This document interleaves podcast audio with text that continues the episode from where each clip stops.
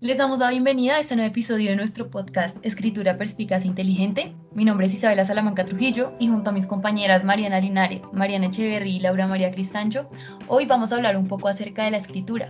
Pero iniciemos con ¿para quién? Entonces en este es que todo el escribir y la escritura gira en torno al lector, que ha sido esta entendida de diferentes maneras como un estilo de vida, como un método para olvidar, como una manera de pasar el tiempo pero realmente la escritura es una forma poderosa de poder expresar ideas y poder generar una conexión entre el escritor y el lector.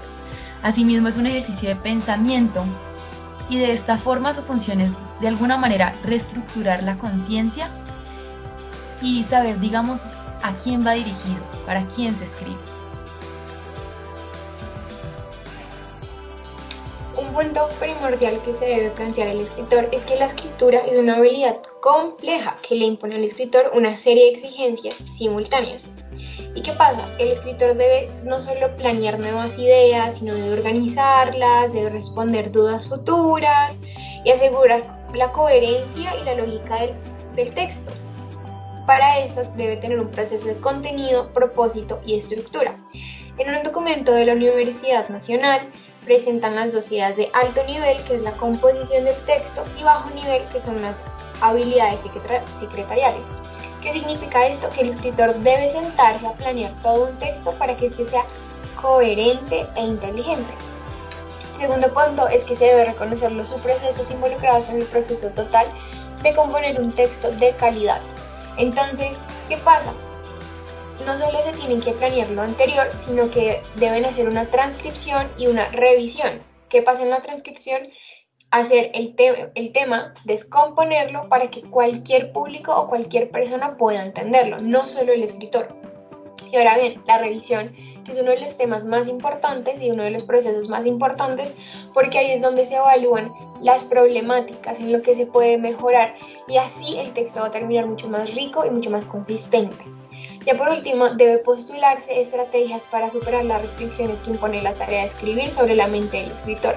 Muchas veces cuando nos sentamos a escribir sobre un tema que hemos investigado días, años, tenemos demasiadas ideas, un gran flujo de ideas y de información hay veces que la mente del escritor no le permite escribir de manera coherente. Entonces se debe plantear no solo el contenido, el propósito y todo lo que hemos mencionado anteriormente, sino como dijo mi compañera Isabela, a quién va, dirigido el texto.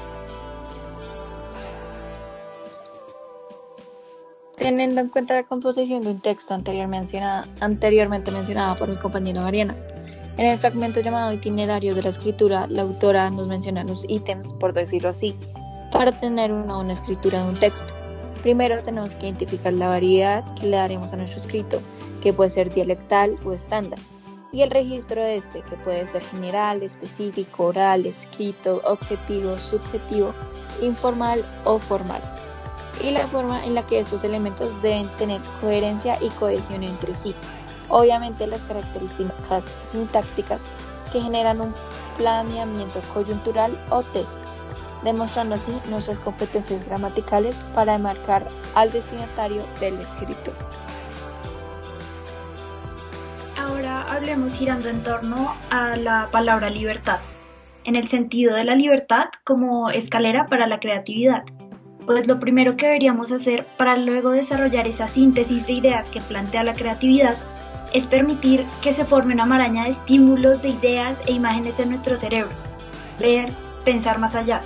Perder el miedo a esa formación que se anclan los esquemas y la rigidez no dejar que un posible estándar nos coarta de escribir algo que incluso para ti en algún momento suene descabellado, buscar que tanto tú como escritor como tu lector se asombren, descubran, vean e interpreten diferentes mundos.